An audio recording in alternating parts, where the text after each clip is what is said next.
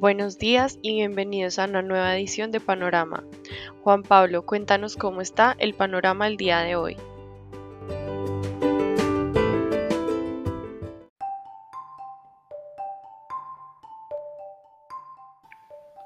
Muy buenos días a todos y todas. Hoy 10 de mayo de 2022 abrimos el día con un panorama despejado.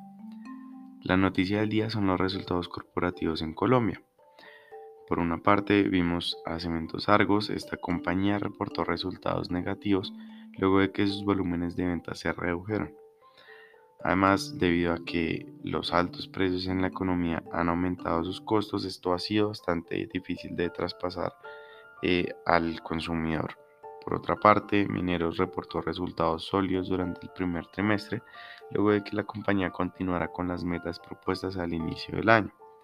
En cuanto a las divisas, vimos el índice de XY con un comportamiento lateral durante la anterior jornada, sin embargo en las primeras horas de la mañana el dólar retoma el fortalecimiento, puesto que el índice abre en 103.74 puntos. El comportamiento de la canasta de monedas frente al dólar abre en un terreno mixto donde el euro y la libra esterlina presentan caídas. Al igual que el dólar, las divisas de los principales países de Latinoamérica no presentaron cambios durante la anterior jornada. En las primeras horas de la mañana, el índice continúa con la tendencia de caída y se ubica en 41.53 puntos. Por otra parte, durante la jornada del viernes, el peso colombiano abrió en 4.070 pesos y cerró en 4.091 pesos por dólar, presentando una depreciación intradía de 21 pesos manteniendo un canal lateral entre los 4.020 y los 4.100 pesos por dólar.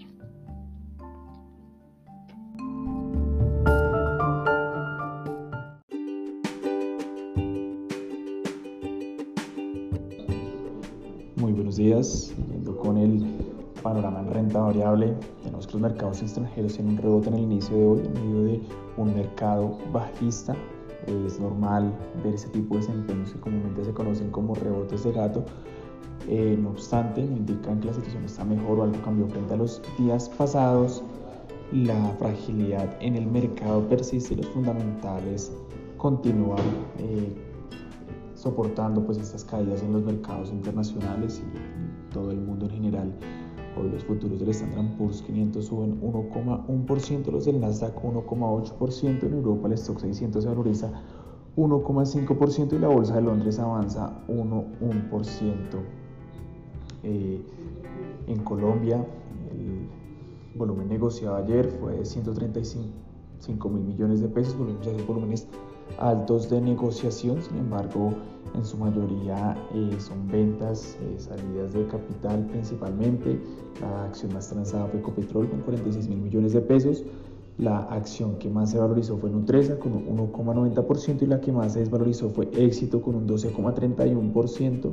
Esto luego de que hubiera más claridad en cuanto a esa adquisición de acciones y donde el mercado entendió que eh, esta adquisición pues la éxito pues, la va a realizar para todos los accionistas, por lo cual existiría un alto porcentaje de, de prorrateo. El MSCI Colcap se valorizó 1,61% y lleva dos días seguidos con profundas caídas. El viernes rompió el nivel de soporte que tenía sobre el precio promedio de los últimos 60 días por el momento pesan más las situaciones de incertidumbre que se viven en el mundo y dentro del país que los buenos resultados que han presentado las empresas nacionales y que reflejan el buen comportamiento de la economía colombiana. En noticias tenemos que ISA informó que invirtió 83 millones de dólares en Brasil para una nueva línea de transmisión de alta relevancia para el flujo de energía del sistema interconectado nacional de ese país. El proyecto es liderado por las transmisoras ISA CTP, empresa de ISA y TAESA. En Ayer también tuvimos los resultados eh, corporativos del primer trimestre de Semargos y de Mineros. En Semargos la compañía reportó resultados trimestrales negativos, algo flojos. Sus volúmenes de ventas se redujeron 4,2% en cemento y 4,7% en concreto, viéndose afectados por unos mayores precios. Los ingresos en el primer trimestre fueron históricos, alcanzando 2,57 billones de pesos superiores en un 11,2% frente a los, a los del mismo trimestre del año pasado. Este incremento obedeció pues a estos eh, incrementos en los precios. Sin embargo, pues estos aumentos no fueron suficientes para contrarrestar el efecto de la inflación en los costos, la cual generó un aumento de aproximadamente 395 mil millones de pesos en los costos. De esta manera, el EBITDA se ubicó en 445 mil 200 millones de pesos, muy similar al del primer trimestre de 2021, que fue de 445 mil 212 millones de pesos. El margen de EBITDA se redujo 1,9 puntos porcentuales para ubicarse en 17,3%.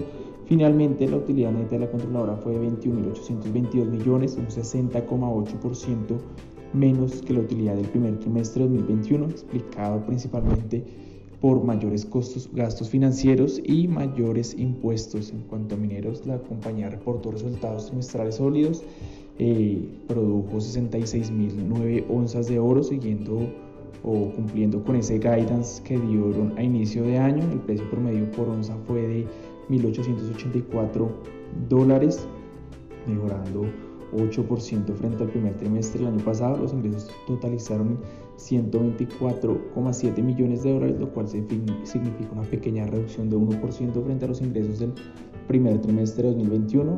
El resultado final eh, fue una utilidad neta de 10,4 millones de dólares, un 24% menor al mismo trimestre del año pasado. Esto es todo por eh, renta variable en materias primas el precio del crudo sigue con retrocesos explicados por una preocupación en la demanda, la cual se sigue debilitando debido a las cuarentenas en China. Por otra parte, la Unión Europea acordó un veto al petróleo ruso, sin embargo, este es menos drástico al que se había hablado la semana pasada. La referencia ahora se ubica en 105 dólares por barril y la WTI en 103 dólares por barril. Que tengan un excelente día. Hasta luego.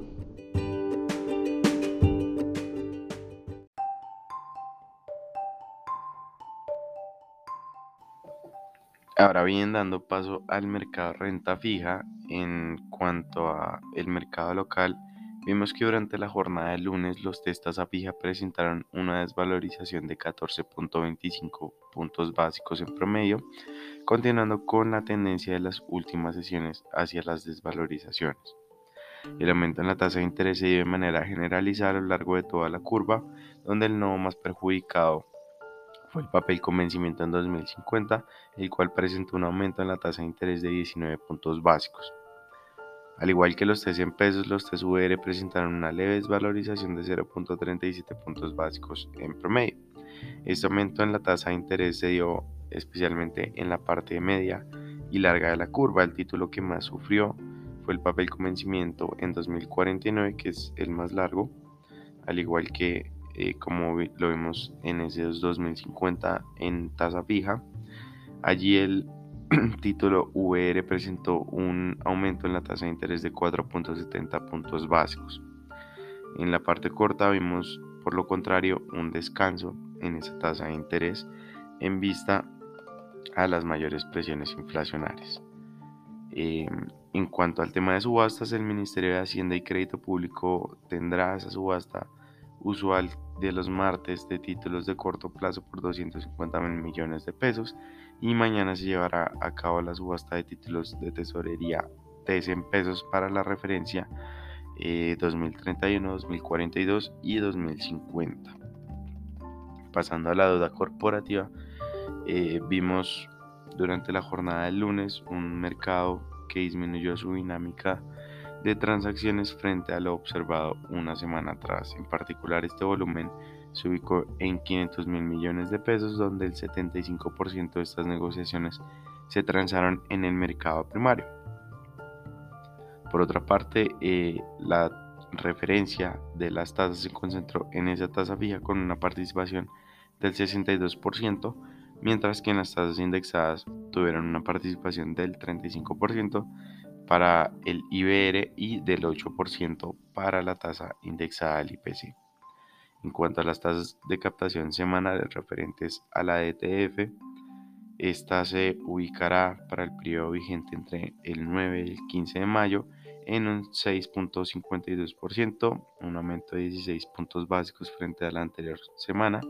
Los CETs a 180 días se ubicaron en 7.48%, un aumento de 44 puntos básicos. Y finalmente los CETs a un año se ubicaron en 9.33%, con un aumento de 39 puntos básicos respecto a la anterior semana. Ahora pasando a la parte internacional, durante el lunes los tesoros americanos presentaron un descanso disminuyendo su tasa de interés en 9 puntos básicos luego de que tocaran esos máximos en lo corrido del año. Este descanso en la tasa de interés continúa en las primeras horas de la mañana, donde los tesoros a 10 años se ubican en 2.97%. Por su parte, la gran mayoría de referencias a nivel internacional abre en verde. Ayer Habíamos señalado que los bonos de Reino Unido superaban el 2% y hoy amanecen en 1.83%. En Japón el mercado de bonos líquidos se ha deteriorado hasta niveles no vistos en 2017 cuando la Fed comenzó su ciclo alcista en las tasas de interés.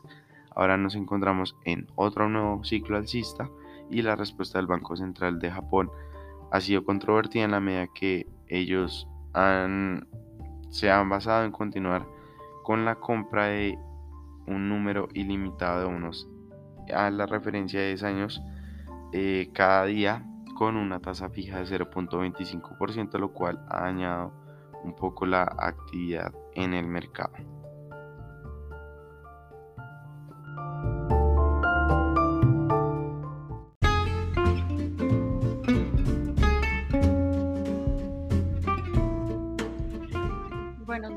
Continuando con el panorama nacional, tenemos que el Banco de la República informó que en el segundo mes del año la deuda externa del país había llegado a 172.790 millones de dólares, lo que quiere decir que las obligaciones representaron 48,8% del PIB del país. El dato presenta un leve incremento frente al dato de enero, que tuvo una revisión, pues el último informe del banco muestra que en el primer mes la deuda externa no fue de 50,2% del PIB, sino 48,6% con un total de 172.025 millones de dólares. Por su parte, la deuda pública representó 59,1% del total. Esta fue de 101.658 millones de dólares y frente al PIB significó 28,70%. En contraposición, la deuda privada fueron los restantes 71 mil millones de dólares y fue de 20,1%. En otras noticias, Desarrollo reveló que el índice de confianza del consumidor en Colombia registró un leve repunte en abril de 0,3 puntos porcentuales frente al mes anterior hasta ubicarse en, en menos 17,5%. El resultado se explica por un incremento de 0,8 puntos porcentuales en el índice de expectativas del consumidor, eh, que fue de menos 7,4%, y que se enfrentó a una caída de 0,3 puntos porcentuales en el índice de condiciones económicas, que fue de menos 32,6%. De acuerdo con la Fundación de Desarrollo, la confianza de los consumidores solo registró un aumento en, los niveles en el nivel socioeconómico bajo, pues en el alto y medio registró disminuciones. Por otra parte, si es observado por ciudades, en abril el índice de confianza del consumidor bajó en dos de, los de las cinco ciudades encuestadas frente a marzo de 2022. Así las cosas cayó 8,2 puntos porcentuales y 3,6 puntos porcentuales en Barranquilla y Cali respectivamente, mientras que registró aumentos en Bucaramanga, 19,3 puntos porcentuales, Bogotá con 1,4 puntos porcentuales y Medellín con 0,4 puntos porcentuales.